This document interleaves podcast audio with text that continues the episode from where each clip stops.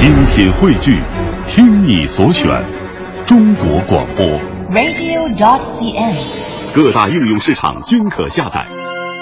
天下公司今天最关注土豪公司的年终奖啊，入职四个月就能获得一辆特斯拉电动跑车，这样土豪的年终奖再次是引爆了网络。那么这样的一种行为到底是真土豪还是在博眼球呢？今天我们天下公司的记者辗转联系到这家土豪公司，位于上海的掌门科技。掌门集团的 CEO 陈大年昨天向员工家属发出感谢信，并宣称该集团旗下 WiFi 万能钥匙团队入职超过四个月的每一个员工都可以拿到一辆特斯拉跑车。WiFi 万能钥匙团队运营副总裁李磊呢告诉天下公司，所有入职 WiFi 万能钥匙团队四个月以上的员工啊，全部都能够拿到一辆特斯拉，将近呢目前这个数量有一百辆。同时，李磊还表示说，牌照费啊、税费啊等一系列支出全部由公司来负担。牌照的问题我说一下，上海有一个特点就是对于呃电动车特斯拉的这种，它是可以免费上牌照的，是有这样的一个。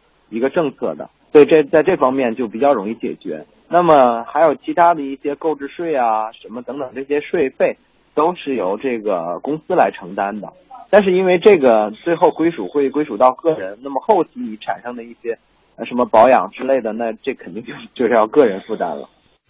陈大年还在信中透露，二零一四年掌门集团从一家负债一亿元的公司变成一家零负债并且年收入过亿的集团。信中号称 WiFi 万能钥匙总激活用总激活用户数量超过了五亿，月度活跃用户数达到了二点三亿，市值突破十亿美元。嗯，而对于以特斯拉作为年终奖为目的呢，WiFi 万能钥匙的运营副总裁李磊表示说，这主要是和公司自身的气质相配。首先，特斯拉体现了一个互联网的精神，极客的精神，这一点跟我们的这个整个企业文化是非常匹配的。再有呢，就是特斯拉其实是一个非常环保的一个车，那么对于我们属于入流的，就是我们是进入这这样一个社会的大趋势。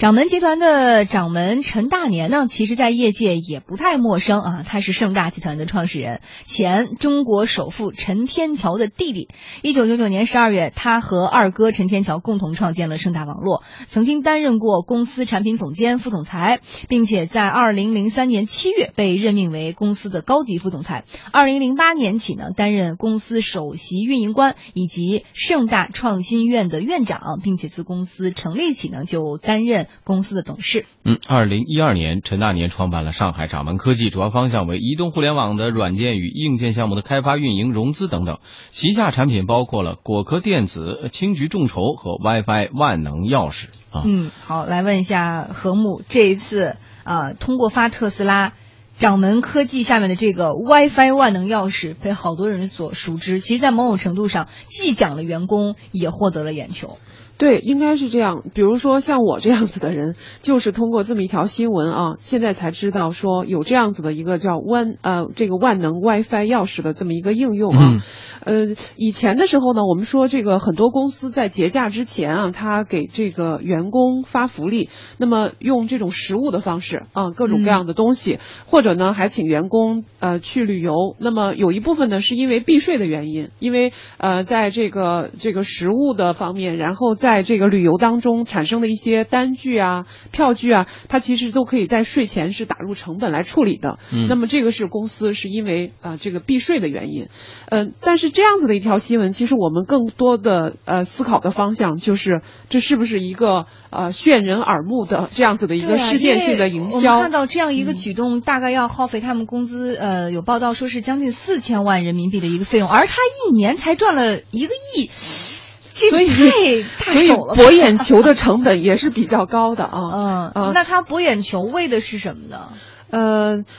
这么一个应用，我们看到说，呃，我不知道跟在这里跟你们俩交流一下，就是这样子的一个应用，嗯、从它的所透露出来的数据来看的话，它总激活用户量超过五亿，然后呢，呃。活跃用户能达到二点三亿，你们两位对、嗯，你们两位都用过这样子的一个应用吗？我我没用过，我也没用过。啊、呃，但是我是知道这个事情的，就是说你可以用过用这个 app，然后随时随地去搜索附近的这种没有密码的 WiFi。对嗯。是我可以查了一下市场。对，嗯。查了一些资料，嗯，如果是从它的整个资料来看的话，这其实是一个实用性非常强，对我们有很帮很大帮助的这么一个这个 app 啊。你比如说，它可以搜索和连接呃附近的 WiFi 热点，嗯然后呢，它的这个应用当中大概有上万条的这种 WiFi 的热点的数据，而且最关键的就是它还是免费的。那么嗯是不是实际上意味着，如果你是一个安卓的手机的系统，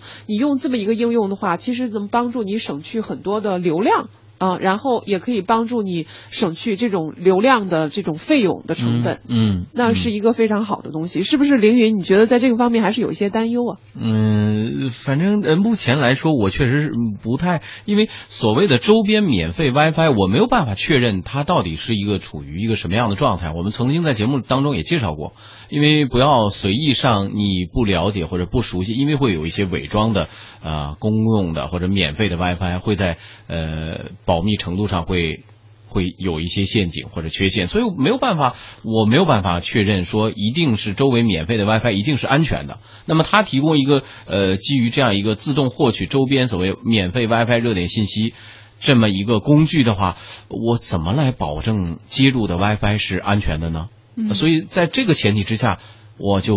不太会使用这样的一款工具。但是无论怎么说，这条消息对特斯拉来说确实是 一个很好的消息啊！如果多几嗯家像这种掌门科技这样的公司，那特斯拉就不会销量会发生上升了是吧对，高层离职的不断的出的这些消息了。是我们说到这个高层离职哈，跟大家再分享一下，特斯拉全球副总裁、大中华区市场总监金俊啊，是在一周之前从特斯拉离职了。呃，这可能和销售业绩不佳有关，估计那会儿掌门科技还没买，没给员工一人配一辆呢哈。那么上个月呢，我们看到数据是特斯拉在中国卖出了才一百二十辆汽车，而这个数字是远低于公司的目标。嗯，确实，对此呢，我们天下公司记者今天也向特斯拉求证，特斯拉回应称对高管的变动啊不予置评。对公司的那个人事变动，我们不呃不予置评了，不好意思。我们就是我们新任的中国区负责人会有有一个关有一个书面的一个文件，其实你可以留个邮箱，我可以发一个给你，里面有非常清晰的阐述。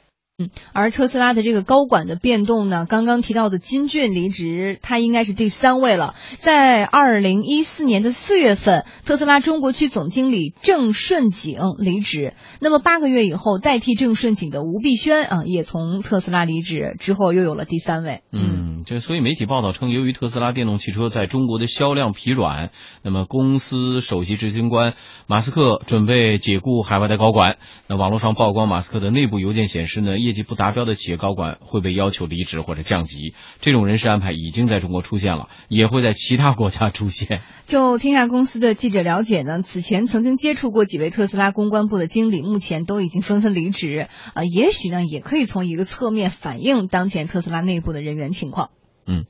嗯，一位特斯拉内部人士也表示呢，说特斯拉是一个创业型的企业嘛，所以组织架构和人员调整这种东西就很正常，呃，大家也不要过度的解读。嗯，但是呢，业内人士对这种说法是说，即便你算是一个创业公司，但你这个管理层的更迭速度也太快了吧？作为硅谷进入造车领域的代表呢，特斯拉，呃，有人觉得它正在遭受着市场的诅咒。对于一月份特斯拉在中国的销量问题啊，我们采访的特斯拉呃相关人员也表示，这个避而不答。我们是是一家美国上市公司，就是每年呢会公布整个全球的销量，但不会公布单个市场销量。所以我这我这边从我的角度来讲，我是嗯不知道它这个数据从哪里来的，因为我们公司不会对外公布单单个市场销量，不能确定它的真实性。嗯，关于这个市场问题呢，一位业内人士也表示说，他是想不通为什么定位很小众的特斯拉在中国市场上却选择了一个大众扩张的模式，而且呢，呃，中国的市场和美国市场也是有区别的。即便是中国的富人啊，这种高收入人群，呃，人人数很多，但是呢，目前他们所居住的别墅普及率是很低的，所以导致给每辆车配充电桩的建设难度就很大。嗯，不过对于这样一个分析呢，特斯拉那也向我们天下公司表示说，二零一五年特斯拉正在加速充电桩的建设。一个叫超级充电桩，超级充电桩就是我们自己建的，然后呢，这是需要呃和国家电网合作，包括和各地的地这些地方政府合作。超级充电桩它就类似于充电站，它是速度非常快，呃，二十分钟就能充一半的电量，就是二十分钟充好以后，充二充二十分钟就能跑两百五十公里，这是超级充电桩。目的地充电桩是我们跟很多公司合作，比如说像中国民生银行、中国联通，还有 SOHO，就是跟这些大公司合作，在他们的那个，呃，不论是在建筑物的楼前，还是说办公楼前建这种目的地充电桩，然后我们的车主去购物或者说去消费的时候，他就是可以充一下电。这个呢，这个会稍微慢一点，这个一小时会充五十到一百公里。嗯，那么在业内人士看来呢，加速公共充电建设之后，特斯拉作为富人的玩具的这样一个产品定位已经是变得比较模糊了。同时呢，特斯拉本身就是依靠着富人圈中的圈子来进行传播的，但是在中国市场上，各种产品的体验问题也让特斯拉的口碑神话显得有些尴尬。嗯，摩根士丹利认为呢，特斯拉主要受到中国销售乏力的影响，他们预期中国市场将会占到二零一五年特斯拉全球供应量的百分之。六，二零一六年则为百分之十，这与此前马斯克认为的百分之三十销量来自中国市场这个目标已经相距比较远了。嗯，为什么特斯拉在中国叫的响，但是卖的不好？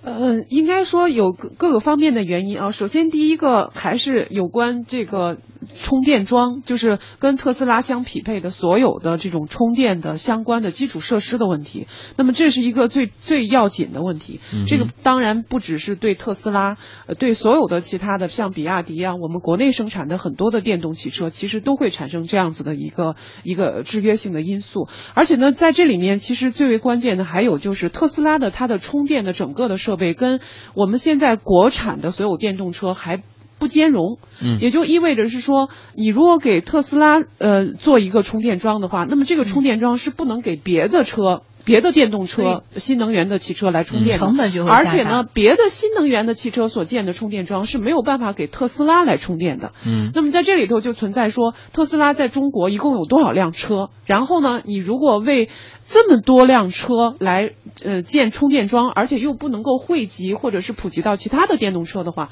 那么可见这种这种充电桩它的成本和它的使用，它的成本是非常高，它的使用的效率又是非常低的，这是一个问题。还有呢，就是呃特斯拉本身的这个价格和呃这个品牌的定位，一直都是我们说奢侈品也好，或者是这个富人的玩具也好，嗯，它从来都不是一个大众性的能够深入到千家万户的这么。一个品牌的形象，